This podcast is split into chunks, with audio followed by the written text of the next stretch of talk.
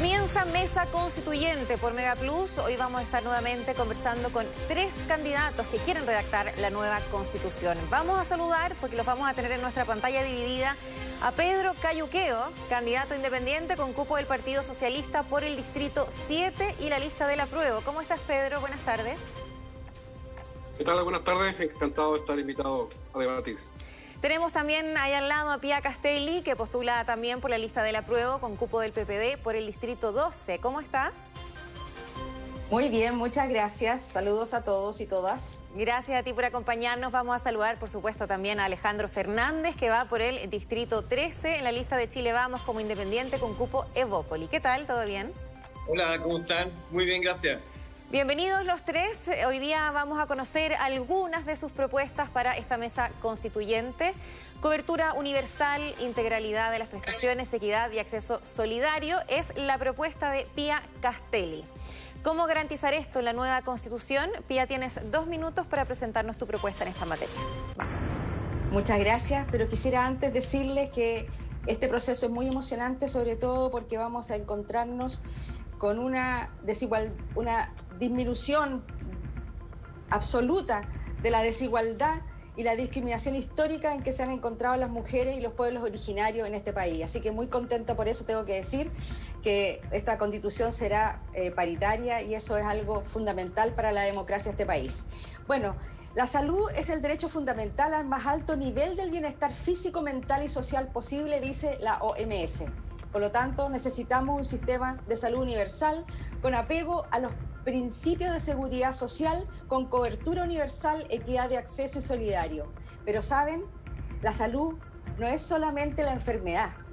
Esa es, ustedes deben conocer lo que significan, o, perdón, eh, los eh, determinantes sociales.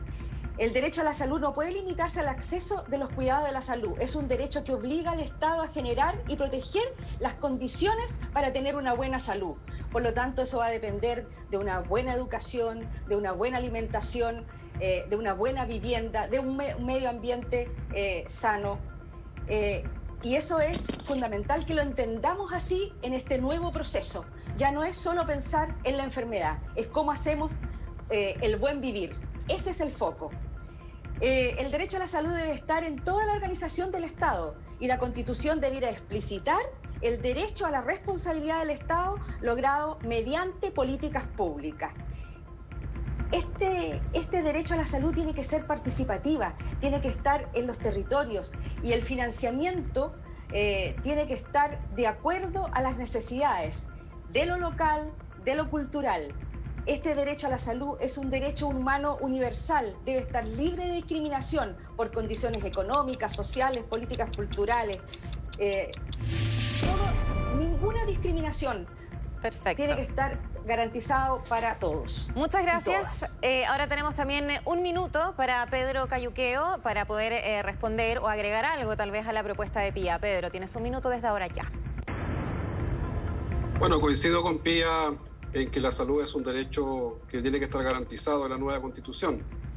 Un derecho que por lo demás, en estos tiempos de pandemia que hemos estado viviendo, eh, adquiere una relevancia tremenda. Eh, hemos caído en cuenta de que hemos generado un modelo de desarrollo, un modelo de Estado y, también de, derechos sociales que nos, que nos ha dado el ancho respecto a lo que estamos viviendo actualmente con esta crisis sanitaria global.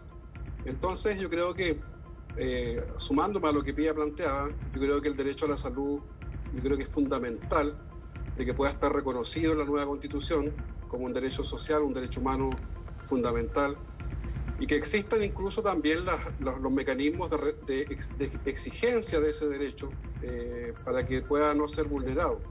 Lamentablemente, una de las causas que derivó en el estallido social de octubre del año 2019 tiene que ver con esta ausencia desde el Estado y desde la propia Constitución del 80 de recordar este derecho tan fundamental. Perfecto, muchísimas gracias. Eh, vamos a conversar ahora con Alejandro, tienes un minuto también. Eh, ¿Cómo se puede eh, garantizar a través de la Constitución un acceso universal a la salud? Em, no escuché muy bien, lamentablemente, las intervenciones. Pero mira, sí, evidentemente la Constitución tiene que garantizar el derecho a salud, creo que, es fundamental, pero también es siempre importante tener claro los alcances respecto al derecho social, ¿cierto? En ese sentido, además de garantizarlo en el papel, lo importante es cómo lo hacemos efectivo.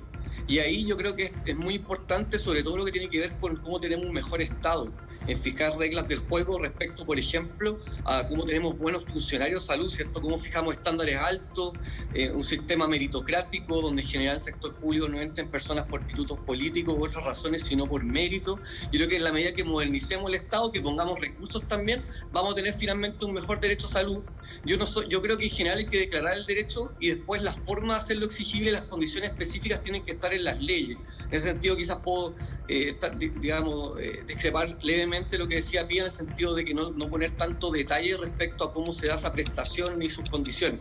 Pero en general, evidentemente, estoy de acuerdo. No puedo no disentir algo tan importante como el derecho a salud. Sí, bueno, eh, es tu propuesta, eh, Pía. No sé qué te parecieron las intervenciones acá eh, de Pedro también y de Alejandro.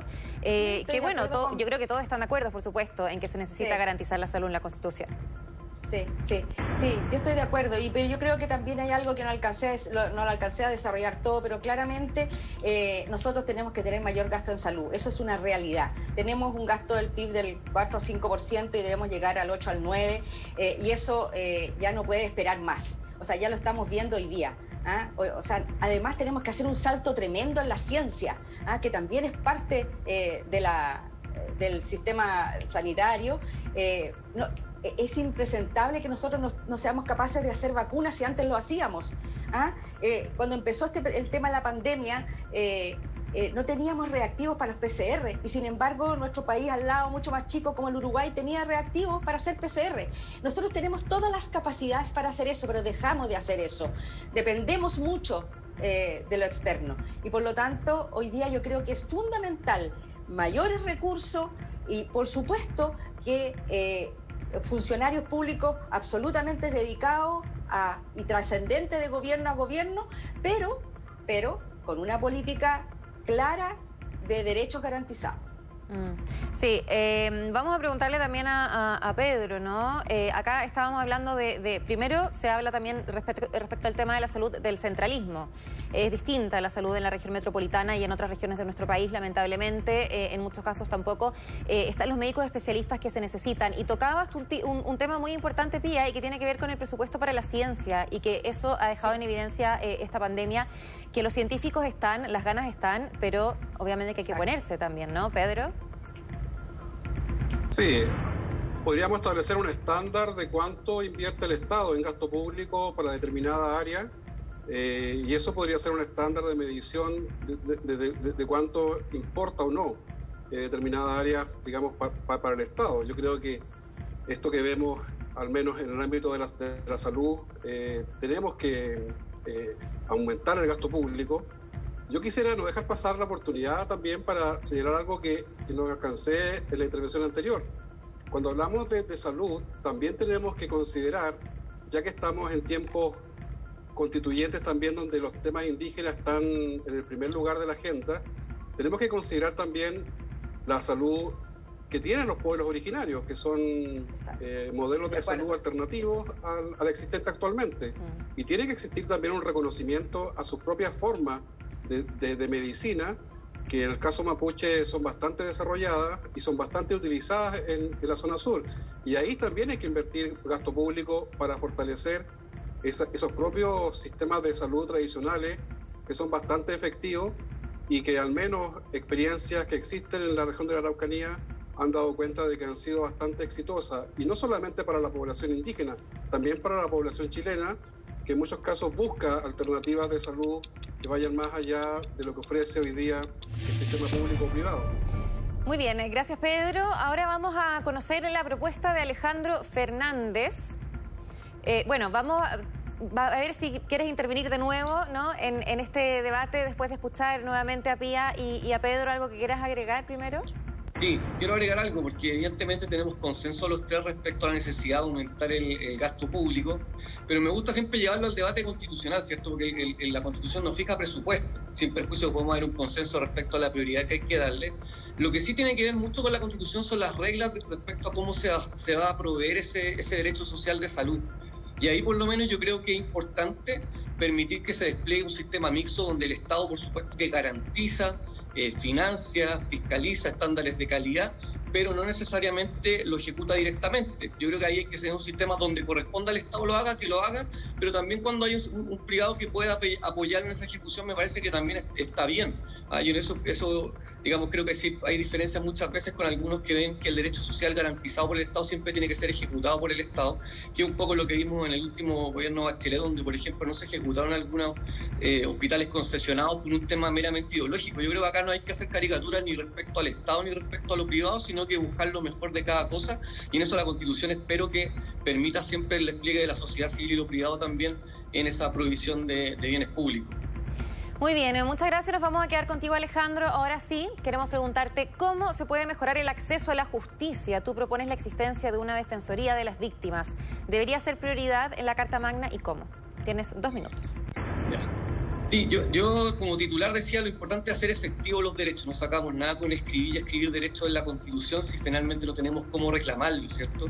Al final termina siendo letra muerta. Tenemos derechos de protección al consumidor, ¿cierto? Tenemos derechos para una pensión de alimentos, tenemos derechos, obviamente, como víctima de un delito, tenemos derecho a propiedad, un montón de derechos. Entonces, finalmente lo que pasa es que no tenemos idea de mecanismos para hacerlo efectivo. Sabes que hoy día solamente la persona que puede pagar tiene acceso a justicia o la persona que comete un delito, ¿cierto? El imputado por el delito que tiene la Defensoría Penal Pública y el resto la verdad que poco y nada. Hoy día están solamente las corporaciones de asistencia judicial, que son, como dice, corporaciones, que hay muchos estudiantes de derecho prestando la, representación jurídica. Yo fui esos estudiantes que aprendíamos ahí eh, con las personas, eso no puede ser. Eh, y en ese sentido, una de las cosas que hay que hacer, entre otras, por ejemplo, hay que fortalecer los sistemas de mediación, tribunales locales también para que puedan resolver muchos tipos de contienda a nivel local sin necesidad de escalarlo a los tribunales ordinarios es también el tema de una defensoría de víctimas, una defensoría que pueda apoyar a la víctima, no solamente prestando asesoría jurídica, representación cuando corresponda, sino también, entre otras cosas, apoyo psicológico, contención, porque muchas veces el, daño principal que uno, digamos, sufre es sobre todo un daño psicológico. Entonces, yo creo que ahí es importante ese mecanismo, obviamente, de acceso gratuito. ¿Y por qué la Constitución? Porque creo primero que al establecer la Constitución aseguramos que ese, que, ese órgano exista, porque muchas veces declaramos cosas que después no se ejecutan, y además porque la autonomía constitucional también permite que pueda accionar esta, esta defensoría contra cualquier otro órgano del Estado u otra autoridad, porque si depende obviamente de un poder político puede estar mucho más limitado su accionar, y además la autonomía también permite generar eh, eh, generar mejores sistemas de, digamos, de incorporación de funcionarios por mérito, profesionales y no también eh, que, finalmente tengan influencia lo, político, como decía. Perfecto, te sobraron 10 segundos, pero vamos ahora a preguntarle a Pedro Cayuqueo, que vas a tener un minuto, ¿no? Para, para poder agregar algo o, o, comentar algo que por ahí podría aplicarse de manera distinta respecto a la propuesta de Alejandro. Tienes un minuto.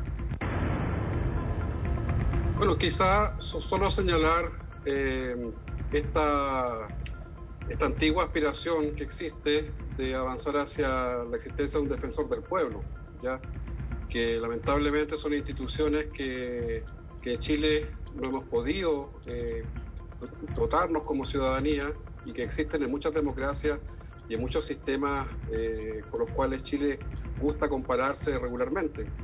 Hay que avanzar eh, eh, en esta materia, yo coincido con Alejandro, eh, más aún cuando gran parte de las víctimas de los atropellos de las irregularidades y de las arbitrariedades desde el sistema judicial y de persecución penal hoy día son muchos de ellos ciudadanos y ciudadanas desde el pueblo mapuche en la zona sur. Entonces, creo que, esto, que este, esta medida que propone Alejandro eh, en el caso de llegar a la convención, va a contar absolutamente con mi voto. Perfecto, tenemos ahí eh, la respuesta. El dedo para arriba, porque ustedes no se ven, pero yo te cuento que te hizo un dedito para arriba eh, Alejandro, Pedro. Vamos ahora con, con Pía que también vas a tener un minuto para comentarnos. Vamos. Oye, sí, bueno, lo encontré súper interesante lo que nos decía Alejandro, ¿verdad? Muy, muy interesante. Pero sí me quisiera referir un poquito a, lo anterior. Cuando yo hablo de un sistema universal, eh, es porque nosotros queremos tener un piso común. Eso es lo que necesitamos, eso es un derecho garantizado, un piso común para, para todos. Pero obviamente si hay personas que tienen más recursos y pueden tener un seguro adicional de salud, eso obvio y eso va a ser una prestación distinta. Pero tenemos que ser más solidarios, este país tiene que recobrar la solidaridad. Eh, y para eso necesitamos un sistema único universal eh, que, lo de, que lo garantice el Estado y con una prestación eh, de un particular si así lo puede hacer una persona. Eso, muchas gracias. Sí, ahí nos comentaba el tema de la salud, pero ahora queremos comentar, de hecho vamos a abrir el debate vía, em, ¿qué te pareció finalmente esta, esta propuesta de Alejandro y que tiene que ver con la reparación a las víctimas, con el acompañamiento a las víctimas. e incluso teníamos a Pedro que nos hablaba de la figura del defensor del pueblo. Sí, yo estoy absolutamente de acuerdo con la figura del defensor del pueblo y todo lo que tenga que ver con la reparación de las víctimas. Mira, yo uno de los, de los temas que a mí también me interesaba muchísimo es la vulneración de niños, niñas y adolescentes. Y ahí tenemos un debe tremendo, tremendo. No hay, eh, no hay, no hay eh, recuperación ni acompañamiento, no hay salud mental para los niños, niños y adolescentes. Eh, por lo tanto, esta propuesta de Alejandro me parece muy importante. Pedro, eh, la figura del defensor del pueblo, ¿cómo se configura? Bueno, en, democracia moderna se configura como una institución que, tiene como, mandato, como mandato el velar por el funcionamiento del Estado y evitando los abusos de poder. Eso no existe hoy día en Chile y, hemos tenido eh, en, la transición democrática y en estos gobiernos democráticos distintas iniciativas tendientes a que esta institución se pueda crear. Lamentablemente no, ha existido la voluntad política de avanzar en ese sentido.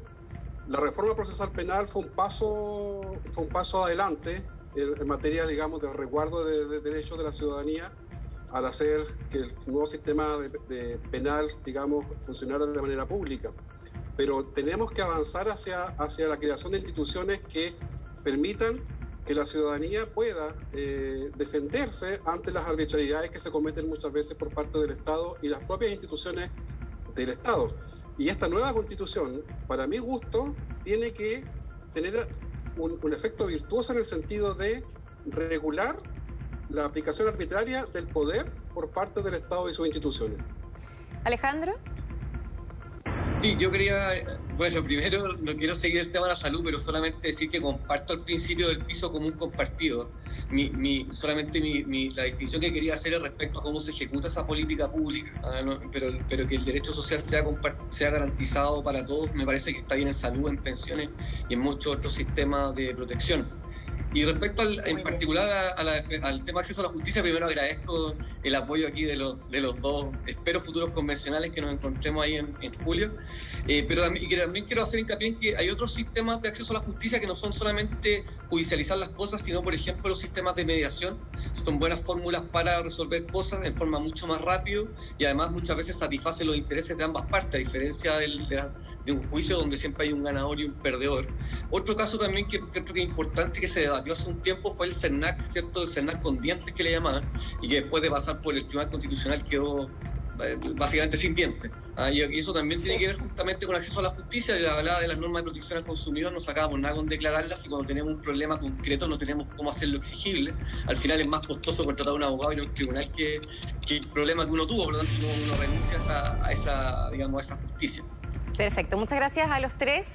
Vamos con una de tus propuestas, Pedro Cayuqueo. Chile hoy es un Estado-nación. ¿Cómo ampliar ese reconocimiento a las otras naciones indígenas que existen a lo largo de nuestro país? Tienes dos minutos. Bueno, este es un gran salto que podríamos dar como Estado eh, a partir de esta nueva constitución. Implica dejar atrás 200 años de una idea que para mi gusto tiene mucho de fantasía, que es la idea desde el Estado-nación que se instala como proyecto en el siglo XIX. Se buscó la uniformidad, la uniformidad racial, la unidad territorial y también una identidad nacional que solo reconocía una sola nación, la nación chilena. Y una nación chilena, por lo demás, eh, basada en, una identidad del Valle Central, de, de, la hacienda del Valle Central. De ahí tenemos estas figuras folclóricas del guaso, del rodeo y ese tipo de expresiones. Bueno, el Estado-Nación es una reliquia del siglo XIX. Eh, lo, que está hoy día eh, en, en muchas partes del mundo y que se reconoce y se valora es la diversidad de naciones dentro de los propios estados, los estados plurinacionales, los estados multinacionales. La realidad mundial es que los estados son diversos Y reconocer esa diversidad desde Arica a Magallanes, yo creo que es una necesidad histórica hoy día. Las primeras naciones, los pueblos originarios, tenemos derecho a nuestra libre determinación, tenemos derecho a nuestro autogobierno, tenemos derecho a definir nuestros propios modelos de desarrollo, normativos, etcétera. Y esa es una realidad hoy día en muchas partes del mundo. Eh, existe en Canadá, existe en Estados Unidos, existe en algunos países de, de la región. También es un modelo que se implementó en los países nórdicos, en Nueva Zelanda.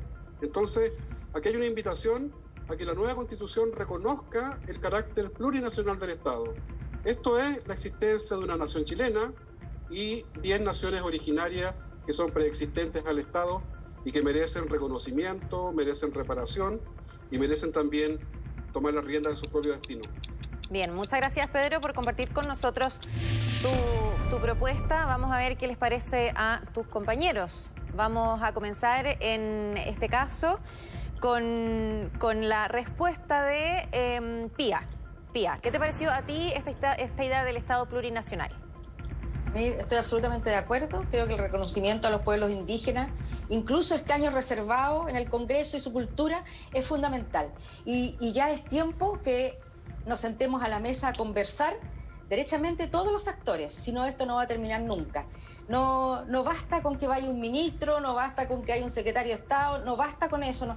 Eh, hoy día es fundamental sentar tener la voluntad, y yo creo que algo ha avanzado, algo se ha avanzado. He escuchado eh, algunos eh, eh, compañeros eh, mapuches que están dispuestos ¿ah? a sentarse a una mesa, pero con todos, con todos. Yo creo que eso es lo fundamental. Aquí todo el mundo tiene, tiene que haber una conversación donde cada uno va a poner sus posturas, pero cada uno seguramente va a perder un poquitito.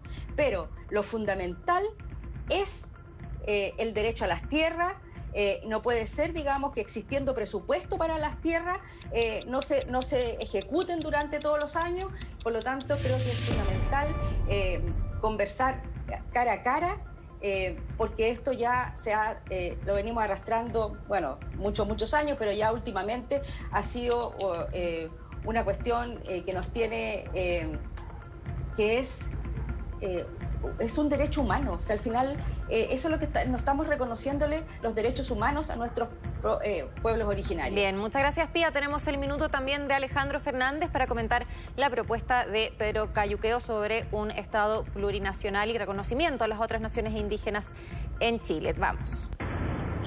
A ver, sí, no puedo estar más de acuerdo con Pedro en que, en que tenemos un problema de mirar en general nuestro país con mucha uniformidad, ¿cierto?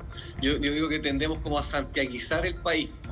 Yo me dediqué un año a recorrer Chile y, a ver esa diversidad y creo que es fundamental potenciarla, mostrar esa, esas identidades que existen en el país, que es una riqueza. Y en eso, como digo, comparto mucho lo, lo que dice Pedro. En particular respecto a la forma obviamente estamos de acuerdo en el reconocimiento, ¿cierto? Pero después la forma que tome jurídicamente, ¿cierto? Si es un Estado plurinacional u otro tipo de figura, yo la verdad que no estoy bien abierto al diálogo, hay que discutirlo. Evidentemente me parece todo sentido que exista y que, y que exista una cierta institucionalidad que reconozca esa, esa, eso, digamos, esa identidad y reconozca al pueblo originario, no puede ser una mera declaración pero la verdad no tengo, no tengo claro si la mejor alternativa es directamente un Estado plurinacional, hay que ver las consecuencias, me parece que obviamente tenemos que estar todos los, los, habitantes de este territorio con ciertas reglas comunes, ¿cierto?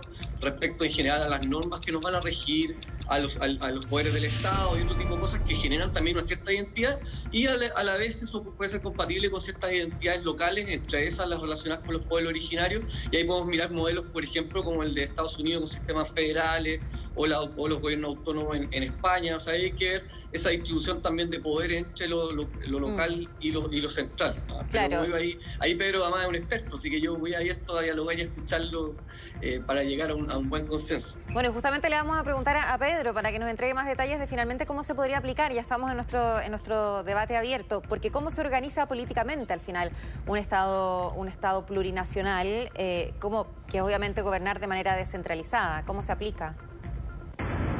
Bueno, la plurinacionalidad lleva aparejado el desafío de cambios a la estructura del Estado, ¿ya?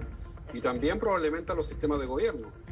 Eh, en ese sentido, yo adhiero a la posibilidad de establecer y avanzar hacia un Estado federal o semifederal, que reparta poder a, los territorios, a, regiones o macro regiones que se puedan crear, porque en ese escenario una, una hipotética, eh, un hipotético estatuto de autonomía, por ejemplo, de, de los pueblos originarios, eh, podría dialogar mucho mejor con, el Estado, con un Estado descentralizado y donde el poder esté también desconcentrado.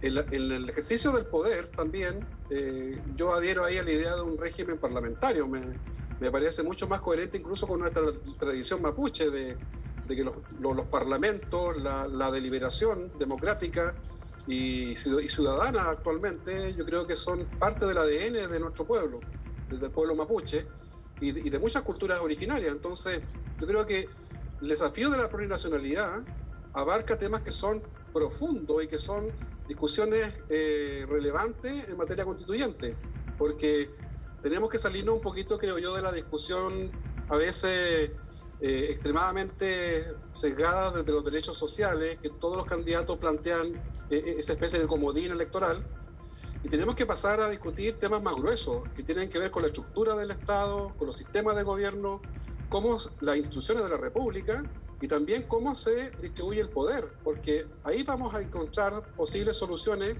a temáticas que son profundas en que son conflictos que son profundos y que tienen que ver con los pueblos originarios y también tienen que ver muchas veces con la con las desigualdades que se viven en las zonas extremas, eh, en, territorios insulares, etcétera. Muchas gracias, Pedro. Pía, eh, Pedro nos habla de un régimen parlamentario que iría de la mano con el reconocimiento de los pueblos originarios. Eh, ¿Habría que cambiar el sistema de gobierno, a tu parecer? Sí, yo creo que sí. Mira, yo, yo tiene razón Pedro en el sentido que este tema más fundamental ah, de, de, nuevo sistema es, una, cosa que hemos, que hemos conversado siempre por eh, livianamente, pero yo creo que hoy día es el momento. Yo he estado mirando el semipresidencialismo, me parece también una cosa interesante. Claramente hay que equiparar los poderes. y y no soy experta en eso, tengo que ser eh, muy sincera, y por lo tanto es algo que eh, eh, permanentemente estoy acercándome a estudiar y a discutir con otros, y a lo mejor el parlamentarismo, como dice Pedro, puede ser una, posibilidad de mejor conversación con las regiones.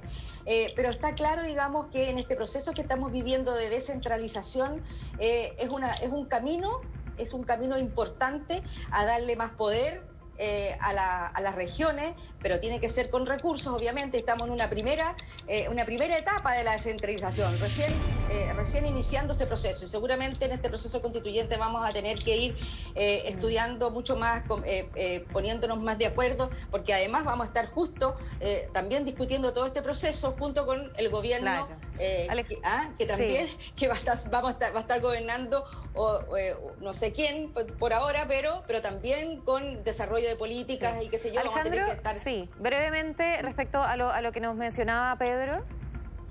Sí, em, me gustó mucho primero que Pedro lo lleve justamente a, lo propiamente constitucional la discusión, sin perjuicio que los derechos sociales están muy vinculados también al sistema político. O sea, finalmente si no tenemos un, sistema que, que, sea capaz de canalizar los problemas sociales y resolverlos, ¿cierto? Finalmente... Mm. Eh, digamos, no estamos cumpliendo con la satisfacción de esos problemas sociales, ¿cierto? Por lo tanto, está muy de la mano. Hoy día lo que tenemos un problema entre el presidente y el Congreso, que finalmente este presidente no puede gobernar, ¿cierto? Tenemos un Congreso súper mm. fragmentado y por lo tanto tenemos que ver la posibilidad o de modificar el sistema electoral, que yo creo que en parte hay que meterle ingeniería ahí, como también en términos de atribución del sistema, del, sistema de gobierno. Yo eso sí, cuando se habla de equiparar poderes por en sí mismo, yo no estoy, no, sé si el problema de equiparación de poderes finalmente yo creo que tiene que ver con conciliar gobernabilidad con representatividad. Yo creo que ahí está, ahí está el desafío. Una posibilidad efectivamente del sistema semipresidencial donde hay una figura de un jefe de gobierno otra puede seguir, seguir eh, digamos, mantener el sistema presidencial o explorar otro sistema. Yo creo que también ese es otro desafío que tenemos los convencionales, es que no, veamos, no mm. necesariamente tenemos que jugar con las mismas herramientas que conocemos. De repente, hoy día tenemos que mirar y quizás se nos ocurren otros instrumentos, otras fórmulas de administración, digamos, y de sistemas de gobierno. Y yo creo que es parte del desafío justamente porque estamos pensando respecto a unas sociedades distintas que tienen otros anhelos, otras ganas de participar, y por eso también hay que ver cómo conciliamos esta democracia representativa con un sistema de democracia directa Se nos acabó el tiempo del primer bloque. Muchas gracias a los tres por presentarnos su propuesta constituyente, pero tenemos más debate a la vuelta de esta pausa. Ya volvemos.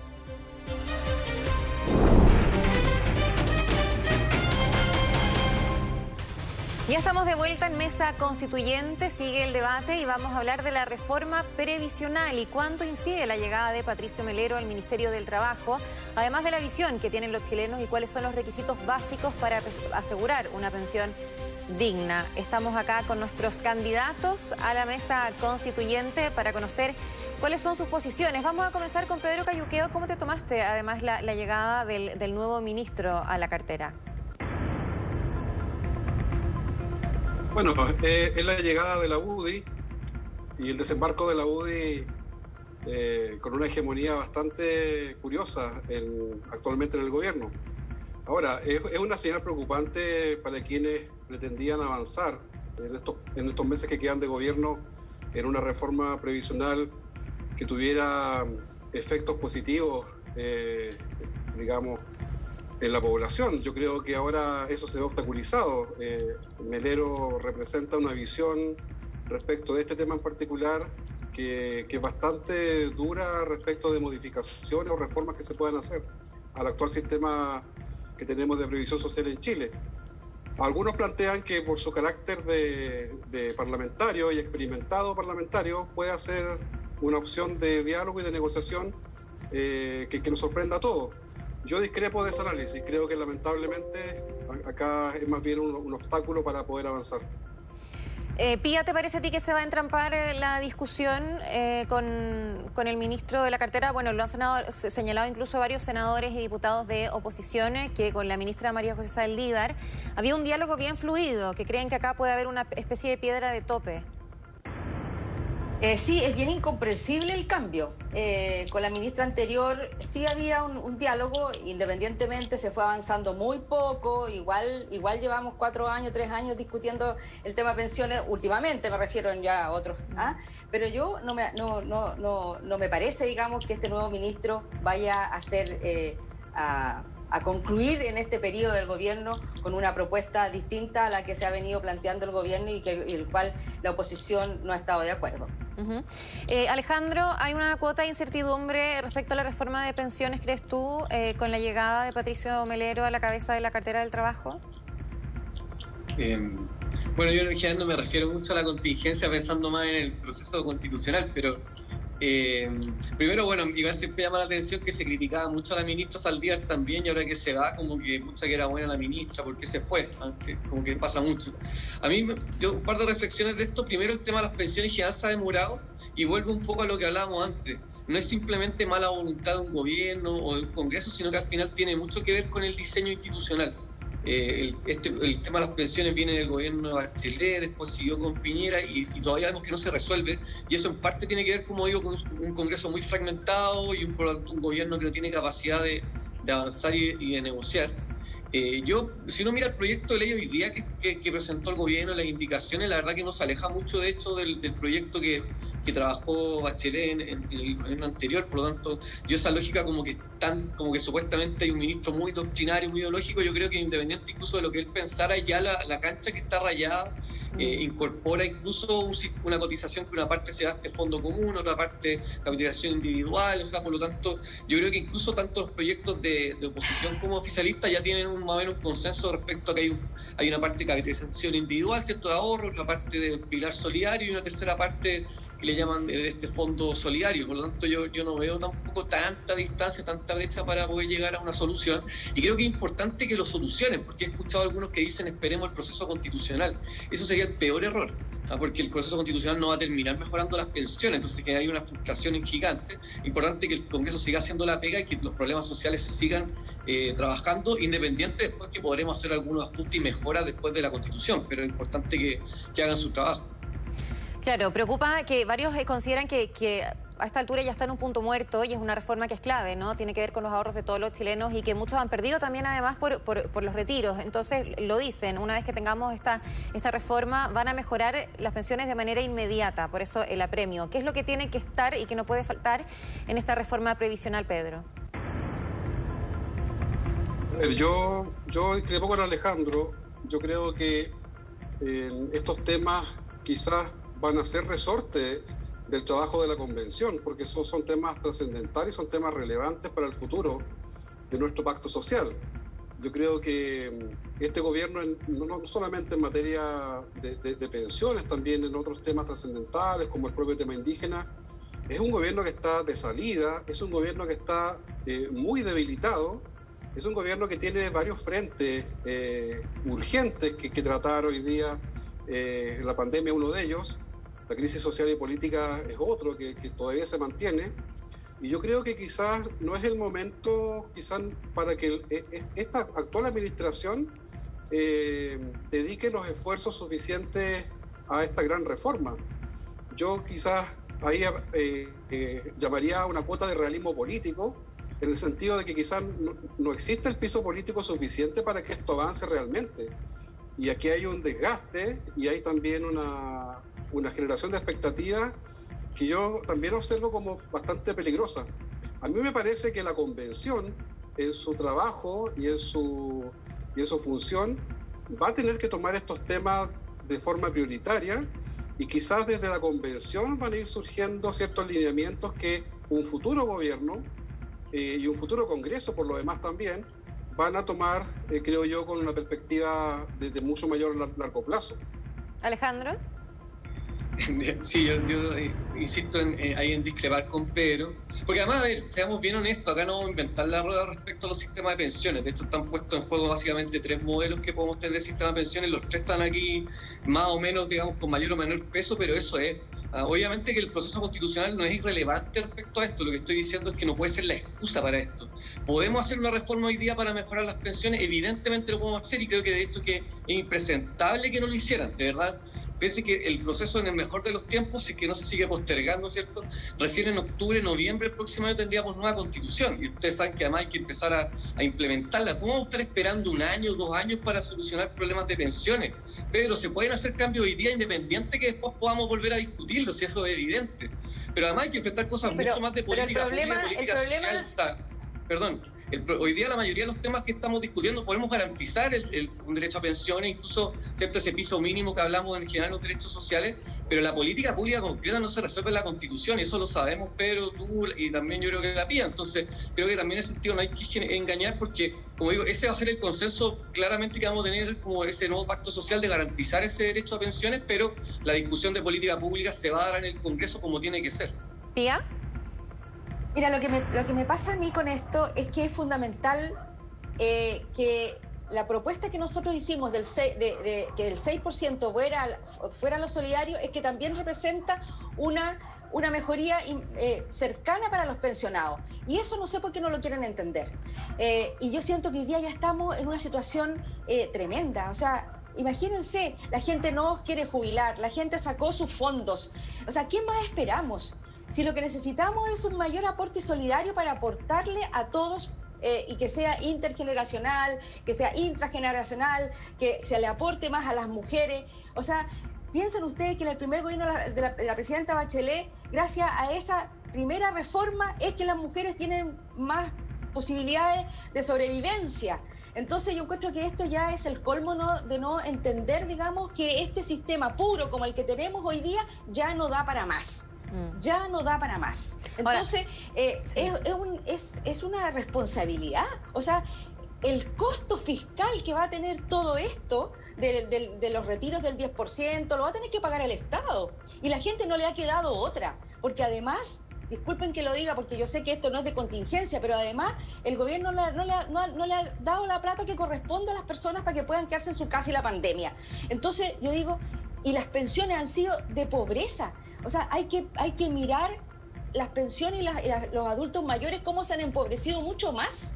Entonces, eh, y no pueden, no llegan a fin de mes, Pucha, no sé, pero es el colmo. Yo creo que la propuesta que se hizo de incluir el 6% en ahorro solidario es eficiente. Nos quedan pocos minutos, Pedro. Sí, yo quisiera eh, clarificar que no estoy planteando que sea la convención quien resuelva el tema de las pensiones. Yo estoy planteando de que el debate constitucional va a permear necesariamente al escenario político nacional. Y ese escenario político nacional se puede ver, se puede ver favorecido eh, si es que la constituyente, el tema pensiones, eh, logra, digamos, instalarse como un tema relevante y trascendental eso necesariamente va a implicar que en, la política nacional va a haber, una, va a haber un, un escenario más propicio incluso para que el Congreso pueda legislar y pueda llegar a acuerdo. Yo creo que muchos temas importantes van a verse reflejados en la convención y van a permear a la política nacional. Eh, va a suceder con las campañas electorales de parlamentarias que vienen a fin de año, va a suceder con la presidencial. La presidencial va a estar muy determinada por los, por los grandes temas que se van a tratar en la convención. Entonces yo creo que ese es un momento que se podría aprovechar para generar un escenario político en donde el Congreso pueda actuar más rápidamente, se puedan llegar a acuerdos más rápidamente en el Congreso, y yo creo que ahí la convención va a cumplir ese rol. Ese rol quizás de ser la voz ciudadana o el Pepe Grillo que le va a estar diciendo al Congreso hagan su tarea. Le vamos a dar los últimos segundos a Alejandro para que conteste. Eh, respecto al clima político, evidentemente es fundamental. ¿eh? Yo no, necesariamente creo que la convención va a lograr favorecer ese clima político como de acuerdo para, digamos, para poder resolver este problema. Y de hecho lo que uno ve en el Congreso, y en eso vuelvo a estar de acuerdo contigo, Pedro, es que yo creo que un problema más de disposición política que una discusión de fondo. O sea, este mismo proyecto que está presentando el gobierno con todas las indicaciones, como decía, es muy parecido al de la presidenta Bachelet. Por lo tanto, los mismos parlamentarios que hoy día se escandalizan con la propuesta, la hubiesen aprobado hace un par de años atrás. Entonces, la realidad es esa, yo estoy de acuerdo, aquí lo que están haciendo finalmente es un bloqueo, ¿no? más políticos, si eso no, simplemente no quieren darle, digamos, la comilla del triunfo al presidente que pueda sacar adelante la reforma. Porque como digo, en términos técnicos no hay mucha alternativa, sino ¿para qué estamos cuestiones? Si ustedes lo saben, estamos hablando de tres puntos para acá, cuatro para acá, esa es la realidad. es cosa de leerse los proyectos, si es evidente que así es. Entonces, insisto, no, porque, porque Chile cambió también. no, no, Chile si, Chile cambió, pero, pero las reformas de pensiones pero, pero la, la, necesidad y la, gente se dio cuenta. Pía, pero Pía, revisa los, los, sistemas de pensiones, estudia los sistemas de pensiones y básicamente son los sistemas que estamos jugando la cancha, si no hay, no hay mucho más. Y de hecho tenemos que extender la edad de jubilación, cosa que obviamente nadie lo quiere decir porque es impopular, pero en los años 70, 60, la edad de jubilación es 60, o la, edad, o sea, la esperanza de vida es 60 años hoy día son de 80, evidentemente cualquier sistema de pensiones eh, va a fracasar. Entonces, esas son las debates que hay que tener. Pero insisto, no, creo que el clima de la Convención Constitucional vaya, arriba de vaya, vaya a favorecer. Y yo sí creo eh, que la responsabilidad nuestra en la convención es diseñar un sistema político que funcione. Yo ahí sí estoy de acuerdo que nosotros tenemos que hacer que un Congreso pueda funcionar y en eso hay que ver, nuevamente digo, el sistema electoral yo, por ejemplo, creo que podríamos tener un sistema uninominal mayoritario, un sistema donde un distrito, un parlamentario, eso permite inmediatamente que se ordenen los partidos, que se generen coaliciones de gobierno, y no lo que tenemos ahora, que está lleno de políticos con muy poco porcentaje, ¿cierto? Muchos parlamentarios con poca legitimidad en términos de voto, y que además hay una fragmentación brutal en el Congreso y además ningún incentivo para ponerse de acuerdo. Cada uno le, le, arma, le habla su barra brava, ¿cierto? Vemos a Pamela Gil mm. haciendo show para la, para la tele, porque la verdad que el acuerdo político hoy día no renta nada. Incluso puede poner en riesgo la reelección. Entonces, yo sí creo en eso, en el diseño político, más que simplemente en la buena voluntad. Sí, muy bien. Muchas gracias a todos. Ahora quiero que, de verdad, en pocos segundos, porque ya se nos acaba el tiempo del programa, eh, me digan qué es lo que esperan de, este proceso, ¿no? Que, ya lo han vivido, han compartido con otros candidatos diferentes ideas, ¿no? Este proceso constituyente que se viene, esperamos, tenemos al menos a priori una fecha de las elecciones de mediados de mayo. Comienzo contigo, Pedro, tienes 30 segundos. Bueno, mi, experiencia en, este, en esta etapa de campaña y de compartir con distintos candidatos y candidatas, de distintos signos ideológicos incluso, ha sido de mucha convergencia en muchos temas centrales. Yo creo que la constitución, la nueva constitución, va a ser realmente producto de una conversación eh, democrática, cívica, respetuosa. Ese es el ánimo que a mí me convoca para participar y creo que la convención va a ser un espacio eh, virtuoso. Yo no, no, tengo expectativas negativas, ni pesimistas, ni apocalípticas de la convención. ¿Pía? Yo eh, creo que este va a ser una oportunidad histórica de conversar entre todos los sectores amablemente, eh, independientemente que uno esté de repente más eufórico, pero para eso además necesitamos una tremenda participación y en el reglamento tiene que quedar establecido las formas de participación incidente de la ciudadanía. Eso es muy importante y nosotros los constituyentes tenemos que ser transparentes y hacer rendición de cuentas. Eso en el primer periodo, o sea, en la primera parte del proceso constituyente del reglamento, eso tiene que quedar muy establecido. Y además tiene que quedar muy establecido la cantidad de plata que va a haber para la participación ciudadana. Alejandro, tienes 30 segundos también.